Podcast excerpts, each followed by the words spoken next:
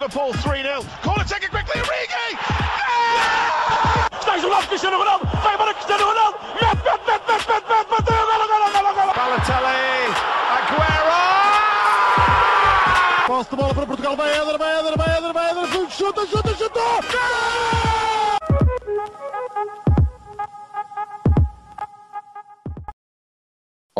sejam muito bem-vindos a mais um episódio do podcast Spanenka. Eh, Eu estou na companhia de já habitual Rodrigo Canhoto. Neste momento eh, não sabemos se o Miguel vai entrar ou não, mas deve entrar, mas um pouco mais Olha, acabou de tarde. entrar. Olha, acabou de entrar. Pronto. Eh, Então, o Miguel está aqui numa pequenina situação, mas em princípio também vai dando a opinião. Não faço muito barulho. Pronto, está certo.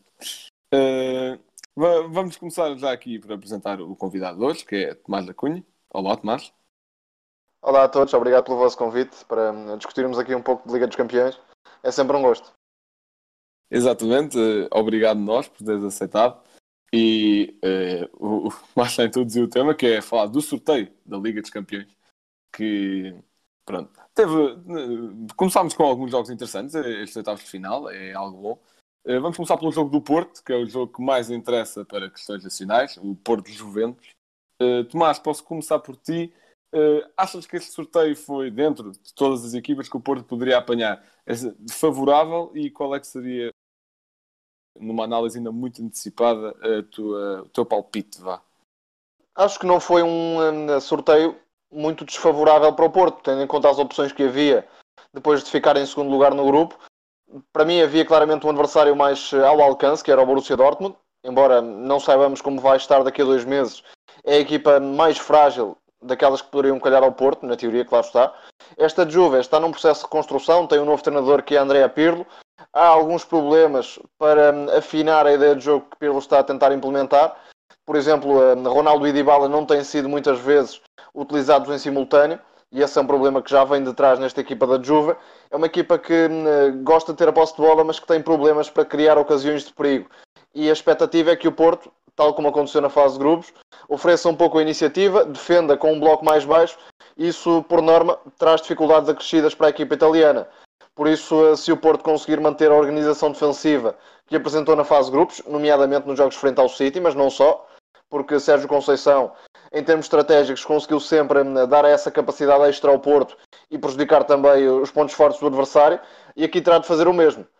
Frente à Juve são eh, dois jogos de exigência máxima, claro. A Juve não deixa de ser favorita, não deixa de ter jogadores de um nível muito superior àqueles que o Porto tem, principalmente Ronaldo, que é um jogador que pode sempre decidir qualquer eliminatória, mas eh, não creio que hum, à partida possamos excluir o Porto da luta pelo apuramento. Sim, concordo plenamente. Rodrigo, o que é que achaste deste sorteio para o Porto? Bem, desde já olá a todos e agradecer eh, ao Tomás por ter eh, aceitado o nosso convite. Ah, concordo com aquilo que o Tomás disse, ou seja, um sorteio favorável, ah, uma equipa que está em construção, que acho que ainda não descobriu o seu melhor futebol.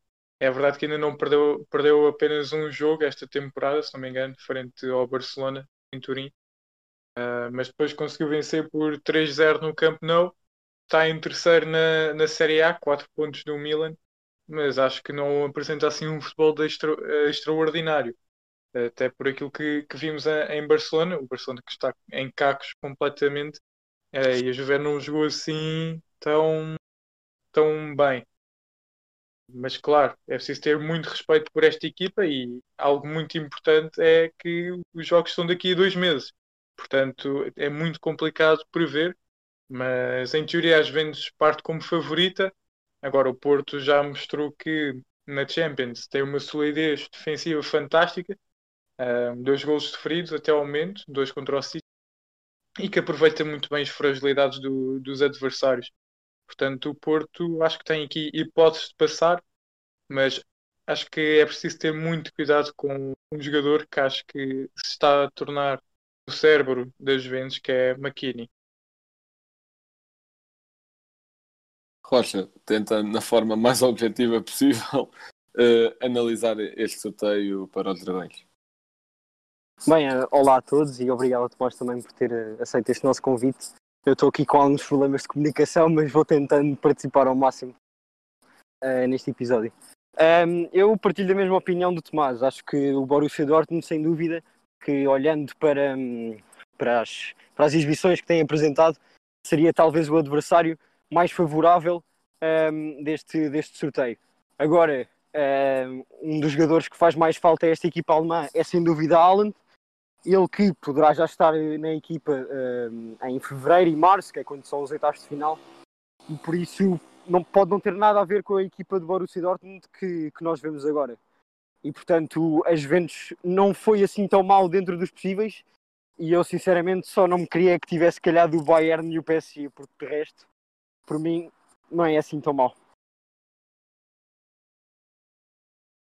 Bem, sim, em primeiro, em primeiro quero concordar com tudo que vocês disseram, em particular com, com o destaque do Tomás para a organização defensiva do Porto uh, nesta fase de grupos, ao longo da fase de grupos, e também do destaque do Rodrigo para uh, a peça-chave que se tem vindo a tornar McKinney, que para além de cérebro também já provou ser um bom finalizador contra o Barcelona, por exemplo, e também já marcou noutros jogos, uh, e tem provado vir a ser digamos que uma chave mestra nestas Juventus, que consegue desbloquear algumas coisas ali no meio campo. Também chaves mestras são, pelo menos eu considero assim, Cristiano Ronaldo e um, porque o Ronaldo Sim, consegue. não é um, Sim, exato. chave mestra, exato. faz tudo. Sim, mas o Ronaldo consegue desbloquear qualquer coisa, mas eu estou a dizer chave mestra dentro deste contexto das Juventus. E tá, Nem e que seja a 40 metros da baliza. Claro, por exemplo, ainda por cima contra o Porto, já tem essa fama. Yeah. Né? E um, e também em certos contextos, ontem, por exemplo, não, Morata, que tem, é um jogador de dias, uh, eu considero ser muito um jogador de dias, mas quando está num dia bom, já desbloqueou alguns jogos para os Juventus e pode também ser uma peça bastante importante. Em relação a outros jogos do sorteio, acho que se, para além do Porto, se destacam claramente dois. Barcelona-PSG, que já vimos este cenário em jogos Champions League, em jogos históricos de Champions League há muito pouco tempo e também um Atlético Chelsea, que também é um duelo entre gigantes. Posso começar pelo Barcelona PSG. Rodrigo, o que é que achas que vai sair deste jogaço também uh, o PSG, que se calhar, que neste momento se calhar é uma equipa mais forte o Barcelona, também tem o orgulho ferido ainda da remontada. O que é que achas que vai sair deste jogo? Uh, Blanco, uh, é melhor começares por outra pessoa, está bem? Chupa lá, Ok. Miguel, o que é que achas deste jogo? Bem, eu acho que antes de mais nada é o destaque do, do reencontro entre Neymar e Messi. Um, vai ser engraçado ver. O Neymar, logo a seguir ao sorteio, publicou, pensou no Instagram ou no Twitter, um, uma foto com o Messi a dizer que se iam encontrar, eles que se podem considerar dois irmãos do futebol, uh, e por isso, e os dois com imensa qualidade, e por isso vai ser engraçado de os ver jogar outra vez, uh, desta vez um contra o outro, né? que estamos habituados a vê-los a jogar na mesma equipa.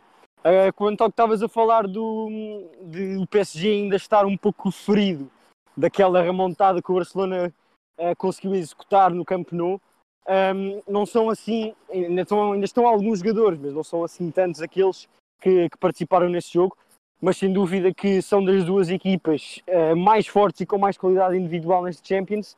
O Barcelona tem estado um pouco instável. Agora, um, acredito que em jogos grandes e com motivação que o treinador e mesmo os jogadores individualmente podem ter para um jogo destes, uh, sem dúvida. Sim, claro. O, PSG já tem demonstrado que, em termos motivacionais, não é uma equipa propriamente fraca. Aliás, é uma equipa muito forte. Mas, o que é que achas que pode sair deste jogo entre gigantes? Acho que hum, se o PSG quiser ter hum, uma oportunidade de ouro para se vingar do Barcelona pela tal remontada, este é mesmo o momento certo, porque o Barcelona está claramente em fim de ciclo. É mais do que evidente que há problemas diretivos, problemas coletivos. Ronaldo Koeman, em termos estratégicos, tem facilitado bastante e raramente dá soluções positivas à equipa. Agora, se este Barcelona tiver Piquet disponível, Sérgio Roberto, Busquets, Messi, Griezmann, enfim, ao melhor nível, pode pelo menos conseguir competir.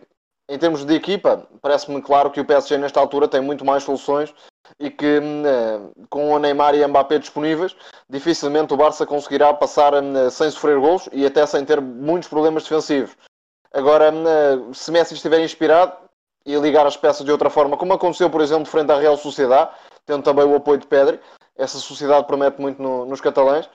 Acho que, pelo menos, o Barça pode sonhar em discutir a eliminatória. E é estranho colocarmos o Barça tão uh, abaixo numa eliminatória de Champions, mas tendo em conta o passado recente e a situação uh, que a equipa vive neste momento, e não deverá ser muito diferente daqui a dois meses, acho que é bastante provável que seja o, PSG a seguir em frente, tendo Neymar e Mbappé disponíveis. E isso é muito importante para que a equipa se consiga gigantar, porque hum, em termos de valor de equipa, também hum, há muitos problemas hum, para o PSG na transição defensiva. Nem Barça nem PSG têm como ponto forte a solidez defensiva e por isso terá mesmo de ser o talento individual a marcar diferenças. Aí Neymar e Mbappé podem levar vantagem sobre o Barcelona. Sim, concordo plenamente. Neymar e Mbappé têm sido, já nas últimas épocas, peça-chave no PSG. É importante também saber que agora Neymar lesionou-se, ainda não sabemos ao certo se. provavelmente não apanha os jogos. Mas... São 15 dias. Sim, lá está. Supostamente são 15, dias, são 15 dias, mas já sabemos que o Neymar também às vezes gosta ali daquela zona de fevereiro, de faltar ali alguns jogos, né?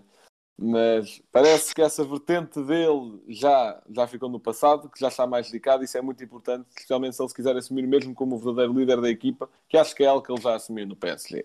Em relação Os brasileiros Mbappé, até dizem que deixou de ser uh, menino Neymar para ser o senhor Neymar. Sim, exatamente. Até, até porque havia muitos adeptos brasileiros que criticavam o Neymar por essa postura e depois até surgiu, uh, depois dessa mudança comportamento, até surgiu a hashtag o pai está on, relativamente ao Neymar, também ajudada pela Champions do ano passado, não é? Sim, o PSG já conseguiu ultrapassar uma espécie de barreira mental que tinha. A equipa caiu durante muitos anos no, nos quartos de final, principalmente, nos oitavos também. E na época passada, Tuchel conseguiu hum, encontrar uma espécie de fórmula de Champions, com o 4-3-3, Neymar como falso 9.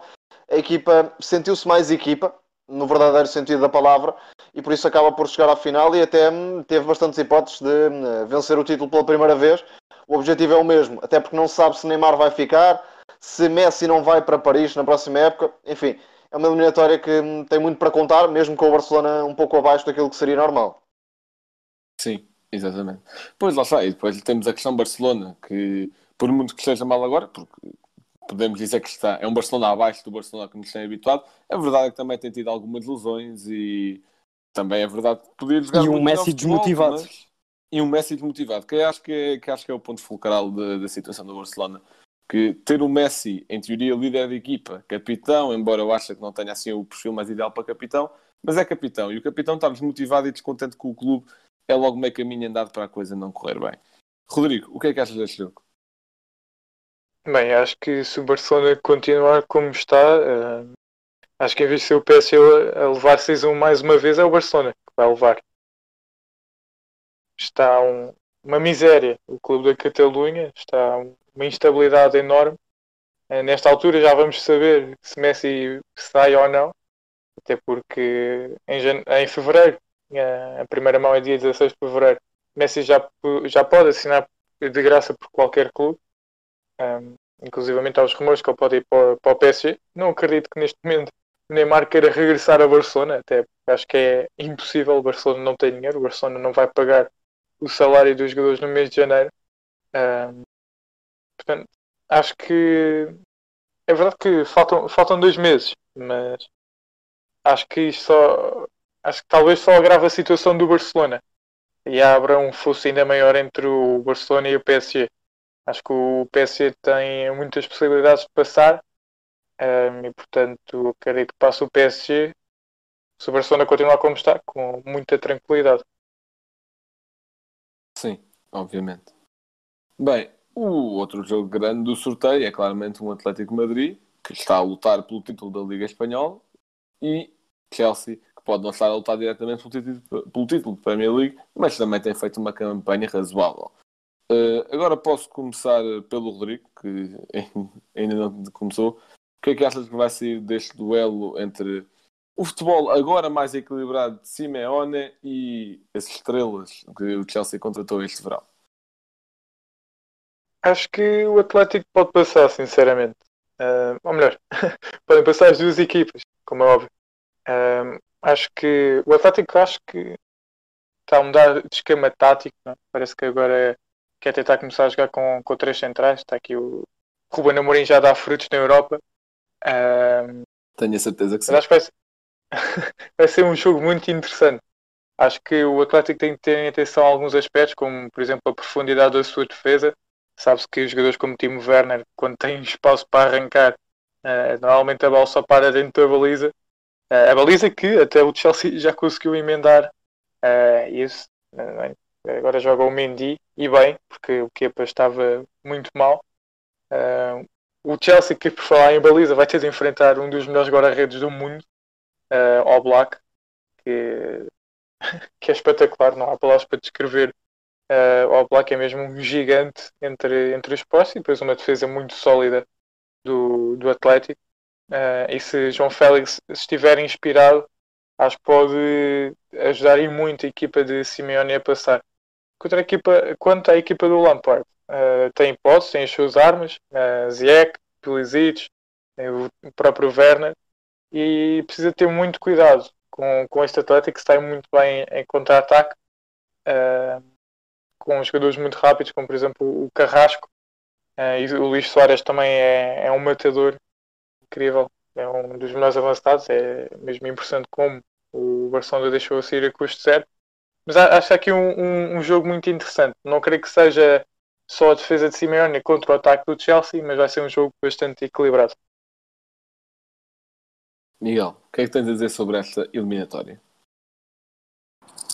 Eu diria que esta é a eliminatória um, mais equilibrada da Champions. Um, acho que em todos os outros jogos nós olhamos para a eliminatória e dizemos que existe um favorito. Eu aqui não consigo dizer que existe um favorito, até porque, embora a equipa do Atlético esteja melhor, eh, vem de uma derrota frente ao Real Madrid, mas ainda assim está no primeiro lugar do campeonato. Já o Chelsea vem de duas derrotas frente ao Everton e o Wolverhampton. Um, embora o Atlético seja melhor, eu não consigo dizer que o Atlético é favorito. Um, o Simeone tem, como o Rodrigo estava a dizer, tem vindo a experimentar coisas diferentes nos últimos jogos. Uh, acho que um jogador que, que me tem vindo a surpreender já desde um pouco do fim da última época é o, o Lorente, que está a jogar bastante bem. Ele que não, até nem tem jogado na posição que era a sua de raiz, mas tem cumprido bastante bem o papel. Um, o Carrasco, que parece quase todos os anos assina pelo Atlético Madrid novamente, uh, também é sem dúvida alguma um, um, destaque desta equipa. E depois, claro, João Félix e Soares, se estiverem nos seus melhores dias, são uma dupla de ataque muito difícil de conter. Um, por parte da equipa do Chelsea, com as contratações que eles tiveram, e eu lembro-me que nós falámos disto num episódio, a melhor equipa, a equipa que tinha contratado melhor no mercado de verão, eu acho que disse o Chelsea, porque contratar Havertz, Renner, uh, Pulisic já no fim da última, Ziyech, eram assim vários jogadores, Chilwell, eram vários jogadores uh, que se via que poderiam formar uma grande equipa. A verdade é que Lampard, não sei se não tem conseguido ou os jogadores não têm correspondido às ideias, às suas ideias. A verdade é que os resultados não estão a aparecer assim da melhor forma. Um, portanto, eu diria que vai ser um jogo equilibrado o Atlético pode dizer que é uma equipa mais forte, mas o Chelsea consegue ser, sempre surpreender e por isso vai ser, vai ser um jogo bastante interessante. Tomás, o que é que, o que, é que tens a dizer sobre este duelo de gigantes? É uma eliminatória muito interessante, nem que seja por termos um confronto de estilos. O Atlético, eh, claro, privilegiando a organização defensiva para depois apostar em ataques rápidos. O Chelsea a tentar dominar mais o jogo com bola. E concordo que se não foi melhor, pelo menos andou lá perto no que diz respeito hum, à abordagem ao mercado e hum, não, neste momento não é uma equipa que entusiasma, não mete respeito. Isso, claro, hum, traz alguns problemas para Lampard porque não está a conseguir enquadrar devidamente e extrair o máximo potencial dos reforços que contratou, nomeadamente Kai Havertz, que anda a jogar demasiado longe da baliza, quando é um, um talento diferencial no último terço, quer ao nível do passe, quer ao nível do remate. Aliás, no Leverkusen, na segunda metade da época, jogava muitas vezes como falso 9 e bem, destacou-se nessa posição. O Chelsea conseguiu ter mais consistência defensiva nos últimos tempos, com a inclusão de Tiago Silva, também com Mandi entre os postos, mas eh, não é a tal equipa que consiga dominar os jogos com bola e ter um caudal ofensivo que eh, encosta o adversário eh, muito atrás.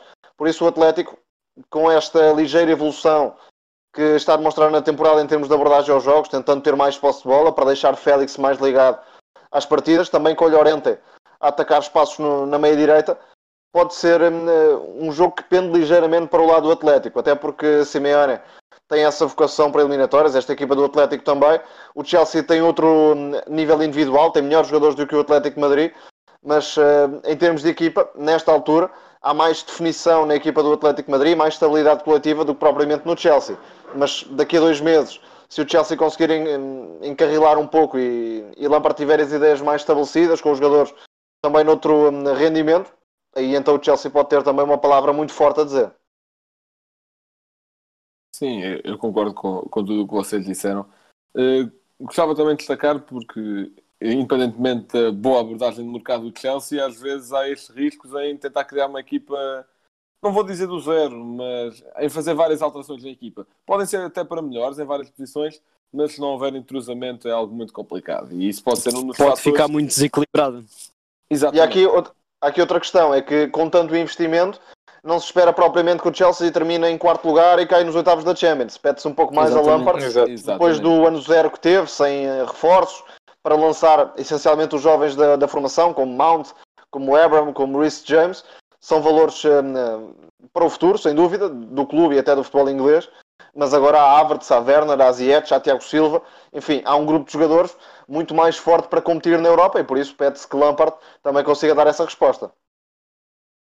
Sim, exatamente. E normalmente dirigentes, e presumo que o Roman Abramovich veja da mesma forma, normalmente dirigentes quando passam um cheque deste tamanho, pois querem resultados e se não houver resultados pelo motivo que for, normalmente tende para o despedimento do treinador, eh, porque não pode dizer que condições não houve, certo?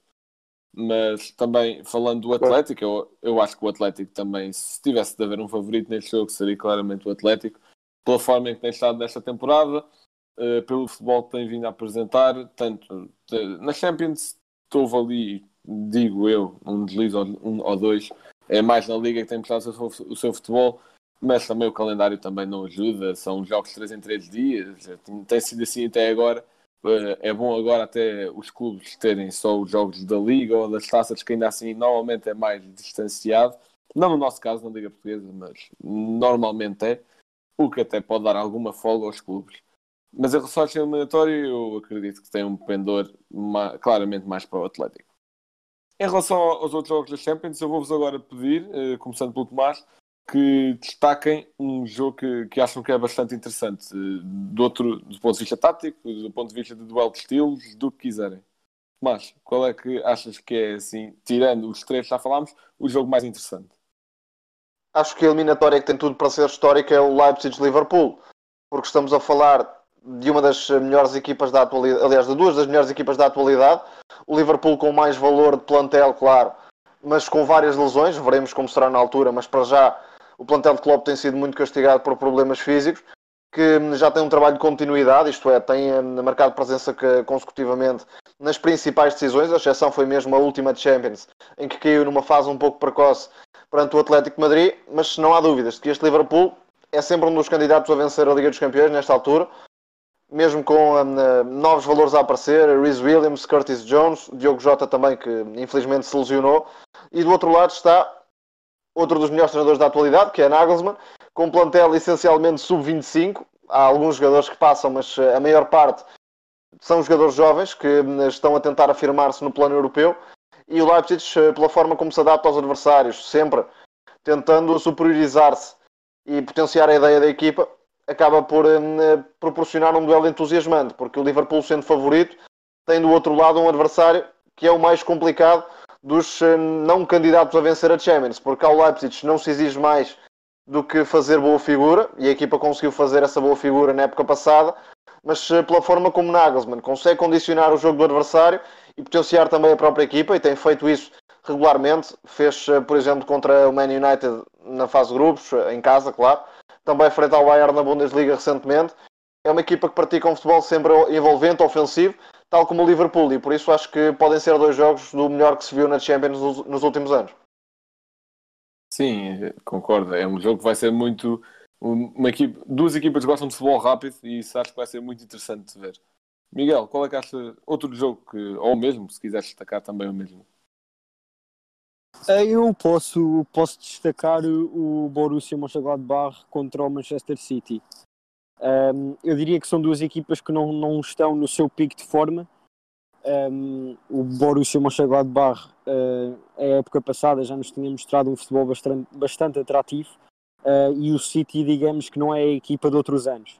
Ainda assim, um, por parte da equipa alemã, uh, tem um, um, grande ataque com Turam, Pelé, uh, Stindl, que ainda marcou um hat-trick no último jogo frente ao Frankfurt. Um, portanto, é uma equipa com um grande poderio ofensivo, tal como a equipa do Manchester City, com Phil Foden, Bernardo Silva, Agüero, que tem estado lesionado, mas uh, daqui a uns meses certeza que já vai estar bom, uh, Gabriel Jesus.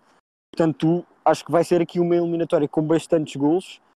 Um, eu não sei se consigo dizer que o Mönchengladbach vai ser capaz de discutir a eliminatória, mas acho que seria uma agradável surpresa se a, se a equipa alemã passasse ao, aos quartos de final.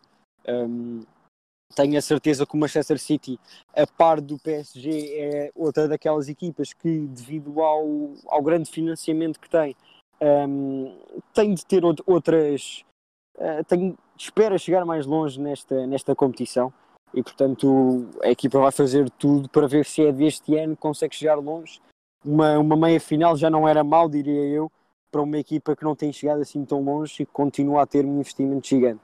Uh, por parte do Borussia vai ser um, um, um jogo para jogar com calma, uh, para os jogadores desfrutarem. É uma equipa que tem estado a aparecer na Bundesliga nos últimos dois, três anos uh, e, portanto, acho que vai ser uma grande eliminatória. Deixa-me só acrescentar, se puder, sim, sim, que claro. um, os pontos fortes deste Borussia Mönchengladbach são precisamente o oposto dos pontos fracos do City. Por exemplo, esta equipa do Gladbach baseia sobretudo nos ataques rápidos, na forma como atacam a profundidade e o City tem muitos Exato. problemas na transição defensiva e no controle da profundidade. Portanto, Uhum. pode ser aqui uma espécie de presente envenenado para a equipa de Guardiola, porque esta equipa do Gladbach, treinada de forma brilhante por Marco Rosa, é um dos melhores treinadores também da atualidade, tendo em conta os recursos que tem no plantel, que não são, claro, ao nível de outras equipas. Há uma ideia muito bem trabalhada e o City pode passar mal mais uma vez, até porque, como disse o, o Miguel, creio eu, o, o Gladbach não tem propriamente muita responsabilidade na eliminatória e por isso pode transcender-se. Vai com menos, menos pressão, muito mais à vontade. Exatamente. Exatamente, sim. Rodrigo, um jogo que queiras destacar. É, Por acaso esta eliminatória é muito interessante, eh, esta eliminatória, este jogo do Mönchengladbach City e adorei a expressão do, do Tomás, um presente envenenado, né? porque à partida o nome, e para quem não está muito atento à Bundesliga, eh, o É nome. Mönchengladbach é, é um clube que, ah, pronto, normalmente luta ali por, por ir à Liga Europa e não sei o quê, mas que está a apresentar um futebol muito bom, eh, com o Neuhaus, com o Playa, com o Thuram, estão, estão a ser uma equipa fortíssima, com o Sommer, claro, entre os postos, que é um guarda-redes incrível. Ahm, mas eu, para destacar um jogo diferente, vou para um jogo que poderá fazer história, que é Atalanta-Real Madrid. Acho que o Real Madrid é muito abaixo do que é o Real Madrid. Ahm, e a Atalanta não está a ser a Atalanta que, que foi nos últimos dois anos. A Atalanta neste momento está em oitavo na, na Série A, mas tem menos um jogo, se ganhar pode passar para, para sexto, se bem que a Roma também tem, tem menos um jogo. Eh, e na Champions passou no grupo do Liverpool, eh, Ajax e Midland. Com, passou em segundo lugar, com menos dois pontos que o, que o Liverpool. Curioso que o, o Real Madrid teve até a última jornada a saber se passava se não passava.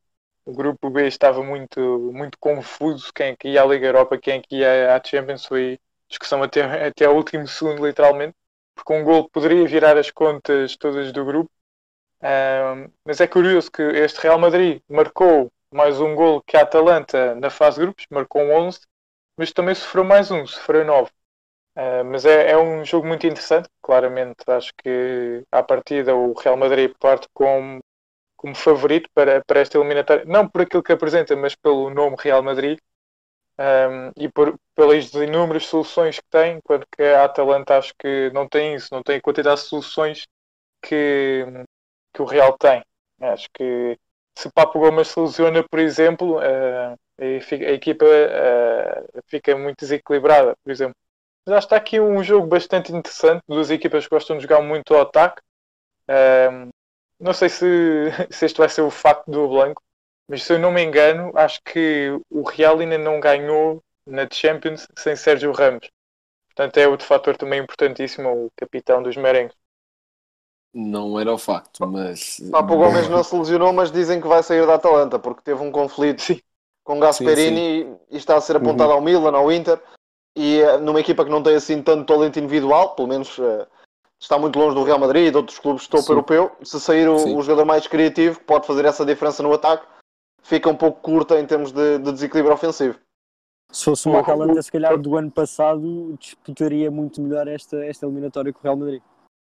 A dúvida é também percebemos como é que vai estar o Real Madrid, porque, por exemplo, quando a Sim, equipa sim, esteve exato. apertada nesta temporada, contra o Gladbach e depois contra o Atlético, fez as melhores exibições. E teve Kroos Uhum. e Modric a outro nível, Benzema também. E quando assim é, há poucas hipóteses, porque o Real tem de facto um plantel eh, ao nível de quase ninguém. Exato. Só dar uma nota do, do Papo Gomes que ele estava a cantar o hino da Juventus quando, quando foi para o banco da Atalanta neste último jogo entre as duas equipas.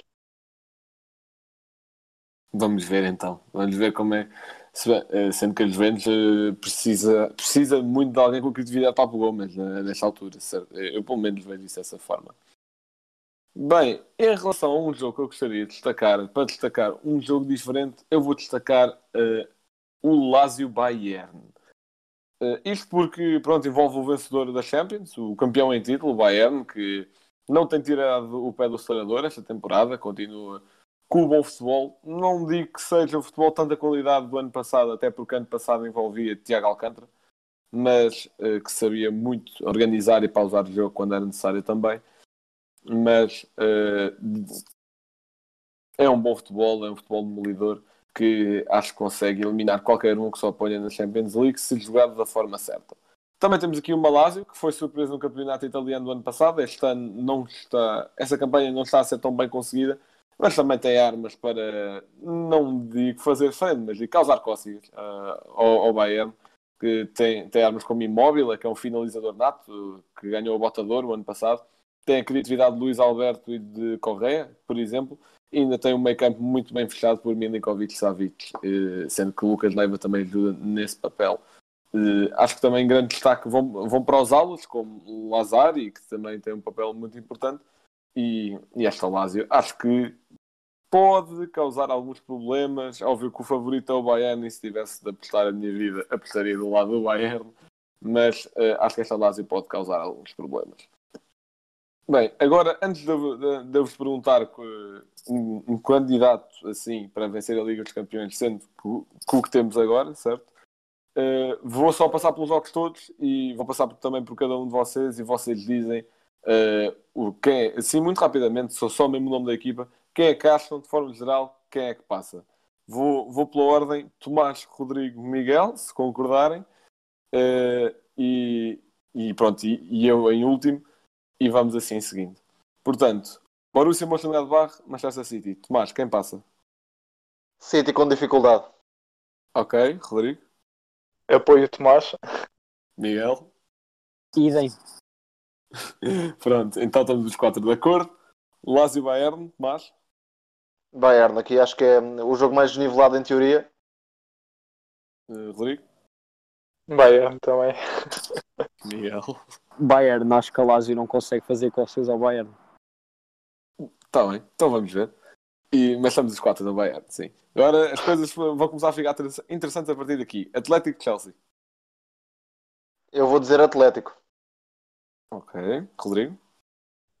também eu. Atlético. Ok, afinal não ficou tão interessante. Atlético. Então. ok, se calhar estava a ficar tão interessante. Leicester Liverpool, Tomás. Aqui é que vai ficar. Eu vou dizer Leipzig na surpresa. Ok. Não, eu vou Liverpool. Tem de ser fiel. Liverpool. Eu vou Leipzig. E eu vou Liverpool. Ok, 2-2. Tá bom, tá bom. Porto Juventus, Tomás. Juve, mas acho que o Porto tem condições para discutir a eliminatória. Rodrigo. Porto. Miguel. Eu queria que o Ronaldo ganhasse uma Champions pelas Juventus, mas assim fica difícil. Vou Porto. Também vou, também vou Porto. Pelo que vemos É lá. Não, pelo que vemos vou Porto. Até prémio de compensação para perder no campeonato para o Sporting este ano. Continuando. Uh, Barça PSG, Tomás. PSG. Rodrigo, Claramente PSG. Miguel, PSG. PSG. Sevilha Dortmund.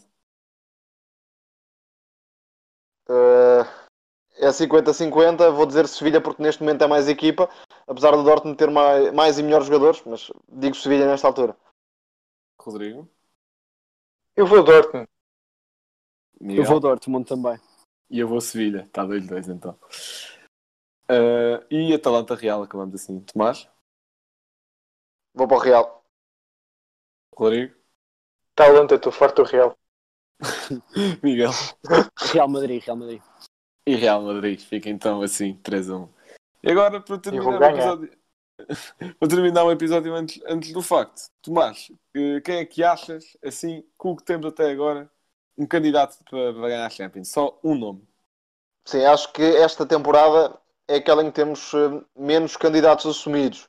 Mas eh, acredito que hum, o PSG é a equipa que pode andar mais perto de o fazer, caso mantenha Neymar e Mbappé saudáveis.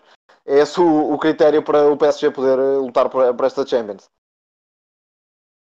Rodrigo, Bem, é muito complicado nesta altura, mas o Bayern não está tá a escorregar muito agora ultimamente. Até à final faltam muitos jogos. Ahm, não, sei, não sei bem agora os caminhos, até porque eh, sorteio. Ainda não há. para- para Não há cruzamento. Pois, exato. Sorteio pois, é muito complicado, mas em teoria, PSG e Bayern, mais uma vez. ok. Uh, uh, Miguel, Sim, eu não me surpreendia nada se, se os cruzamentos não impedissem isso, que afinal fosse outra vez PSG Bayern. Ainda assim, eu acredito que este ano há espaço para uma surpresa, eh, como houve o ano passado na, na final em Lisboa, onde ainda estavam Leipzig e Atalanta.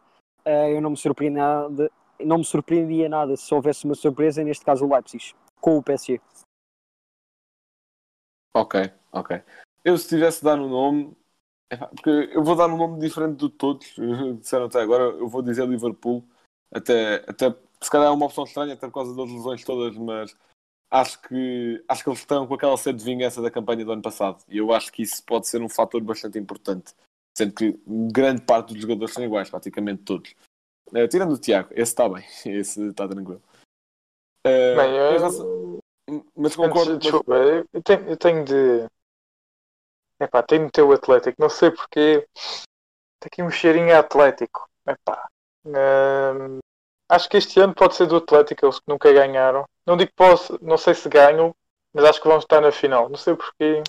Hum, Tenho essa ideia. Não podem apanhar o Real Madrid, porque senão já sabemos o que é que é. Exato.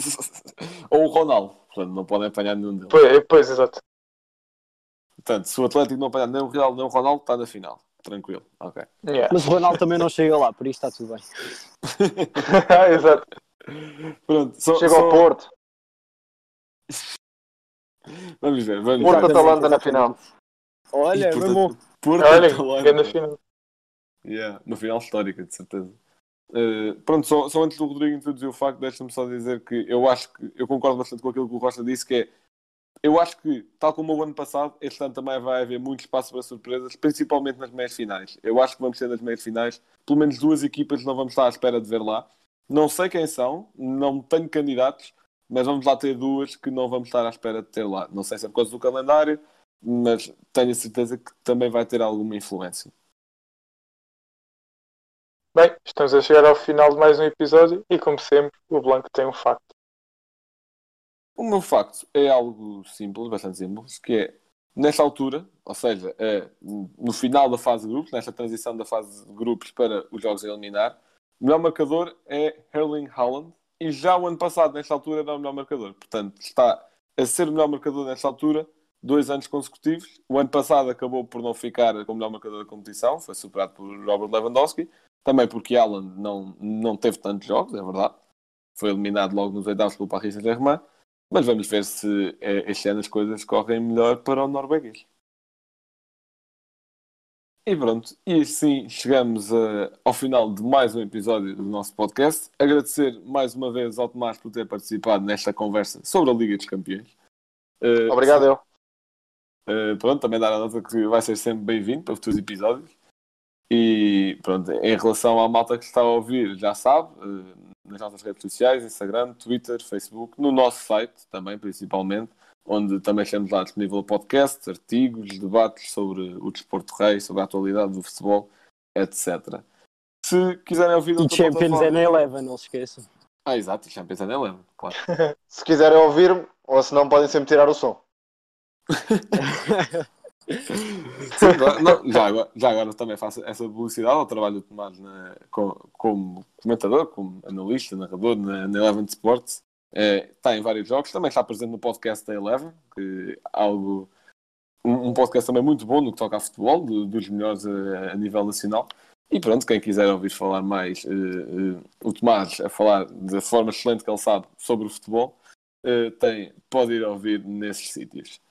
Em relação eh, a plataformas onde podem ouvir, já sei, eh, tanto o nosso podcast co- como o da Eleven, eh, Spotify, eh, Apple Podcasts, eh, os locais normais, já sabem, eu digo isto a dos episódios, mas é rotina. Pronto. Eh, muito obrigado por terem ouvido e até à próxima. E pronto, e aqui eu corto.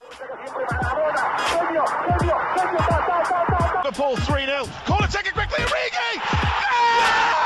Está isolado Cristiano Ronaldo. Vai embora Cristiano Ronaldo. Mete, mete, mete, mete, mete, mete. Bateu. Golo, golo, golo, golo. Balotelli, Aguero! Posse de bola para Portugal. Vai Éder, vai Éder, vai Éder, vai Éder. Chuta, chuta. Gol!